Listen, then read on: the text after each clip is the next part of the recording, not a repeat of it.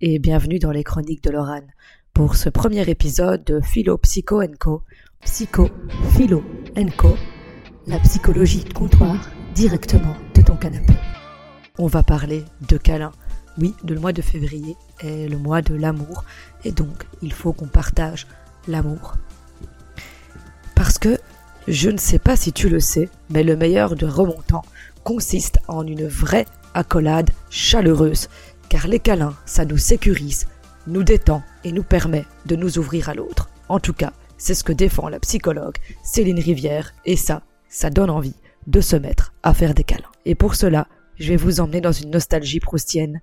Vous vous souveniez, quand vous étiez enfant, des bras chauds et rassurants de votre maman, dans lesquels vous vous sentiez pleinement en sécurité, détendu, au point de pouvoir lâcher toutes vos émotions, et s'il suffisait juste grâce au câlin, de revenir à ce geste fondamental ou de recevoir un câlin pour doper sa bonne humeur et ses ocytocines. Tu sais que le câlin, ça renforcerait aussi ton système immunitaire, puisque quand on se sent mieux, eh bien, puisque quand on se sent bien physiquement et détendu, on est moins enclin à avoir des maladies. On va d'abord parler du fait que ton esprit est relié à ton corps. Alors bien sûr, certaines choses ne se réparent qu'au niveau du corps. Lorsque par exemple on a eu peur pour sa vie, parler ne suffit pas.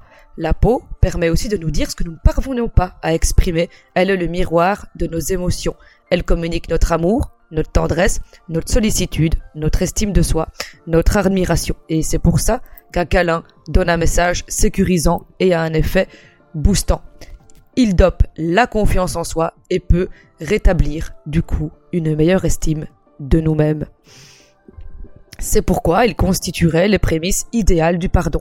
Si tu t'es disputé avec quelqu'un, eh bien pourquoi ne pas lui faire une accolade chaleureuse pour lui exprimer encore toute toute ta désolation? Les enfants, par exemple, ont besoin de ta affection pour grandir. Il faut faire des câlins à ses enfants. Et les câliner, ça leur aide aussi à apprendre que par cet échange privilégié, eh bien, ils peuvent se détendre et se sentir à l'aise. C'est très, très important. Et d'ailleurs, petite anecdote, je travaille dans la petite enfance, et est-ce que tu savais que les enfants ont ce qu'on appelle le sourire social? Ils sourient à l'adulte pour que l'adulte vienne s'occuper d'eux, et ça, c'est magique.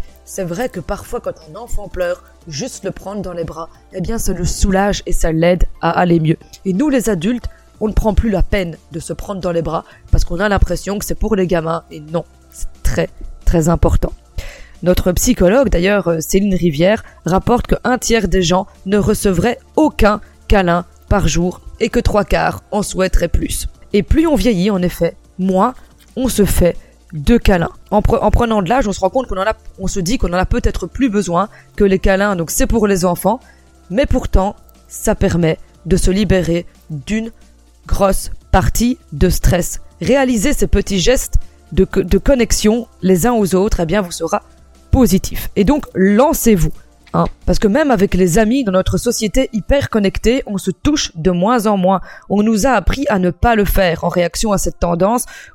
Le câlin apparaît timidement. Et c'est vrai qu'en plus, avec la crise de 2020 et du Covid-19, on a mis de plus en plus de distance envers les gens. Les gens sont de moins en moins tactiles et ne se font pas de câlins. On vit de plus en plus de relations à distance et on n'est plus en contact avec les autres. Alors le câlin, comme je disais, il réapparaît un petit peu timidement hein, à travers les free hugs qui sont parfois distribués dans la rue ou dans les conventions et encore, je remarque que les gens sont encore relativement timides à aller vers quelqu'un qui offre des free hugs. Moi, moi, il faut savoir que j'adore les free hugs et quand je vois quelqu'un qui donne des free hugs, eh bien, je vais me faire câliner.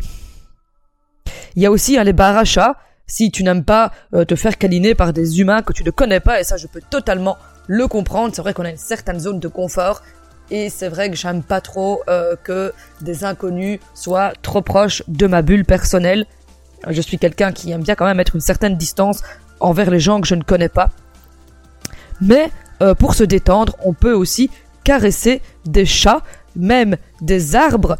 La nature est aussi très importante. Si vous allez faire le câlin à, à une souche d'arbre, enfin, si vous allez faire un câlin à un arbre, vous allez vous ressentir connecté envers la nature Et avec un chat, quoi de mieux qu'un chat qui vient se mettre sur vos genoux et qui commence à ronronner, ça aussi, ça enlève tout le stress. D'ailleurs, il y a des entreprises au Japon qui préconisent de venir au bureau avec son chat car ça permettrait de réduire le stress et donc d'être plus productif. Et puis bien sûr, on n'oublie pas la calinothérapie. Oui, oui, ça existe, la calinothérapie. Et la calinothérapie, c'est tout simplement de prendre ne serait-ce que deux, trois secondes une personne dans ses bras et lui dire qu'on l'aime et lui transmettre tout notre amour à travers ce câlin. Bon, attention, vas-y doucement. Mais le fait de serrer quelqu'un dans ses bras, ne serait-ce que quelques secondes, lui apporte à lui du bien-être, évacue son stress et c'est pareil pour vous. Le câlin, c'est la vie. D'ailleurs, ne conseille-t-on pas aux mamans de faire, de pratiquer le pot à pot avec les nouveau-nés? Le câlin a donc une importance primordiale dans nos vies. Alors comment câliner? Parce que c'est vrai que parfois on se dit tiens est-ce que euh, est-ce que je câline trop? Est-ce que enfin est-ce que mon accolade dure trop longtemps? Pas assez longtemps? Est-ce que je serre assez fort? Est-ce que je mets de la distance? C'est vrai qu'on ne sait pas vraiment euh, comment câliner. Alors je me suis renseigné parce que moi je pratique beaucoup euh, la câlinothérapie et travaillant avec des enfants, eh bien leur offrir un câlin et un moment comme ça privilégié, c'est très très important pour moi. Et donc la longueur moyenne d'un câlin, est de 3 secondes pour qu'il ait un effet optimal à la fois sur le corps et sur l'esprit. Il faudrait dans l'idéal hein, qu'il dure 20 secondes et qu'il soit réalisé de cœur à cœur, chacun étant en contact avec le cœur de l'autre, car c'est le câlin qui déclenche le plus d'émotions. Et si vous hésitez encore à adopter ce merveilleux concept qu'est la calinothérapie, souvenez-vous, une étude a révélé que trop de gens avant de mourir leur regret, c'était pas de pas avoir assez travaillé ou de ne pas avoir gagné assez d'argent, mais de ne pas avoir assez exprimé leurs émotions. Aimer, ça ne peut pas être remis à demain, et je pense que dans notre génération, et là, plus que maintenant, en ces moments difficiles et en ces temps dérangés de guerre et de stress, euh, de monde qui, qui part en cacahuète, eh bien, le câlin. N'hésitez pas donc à vous câliner dès ce soir.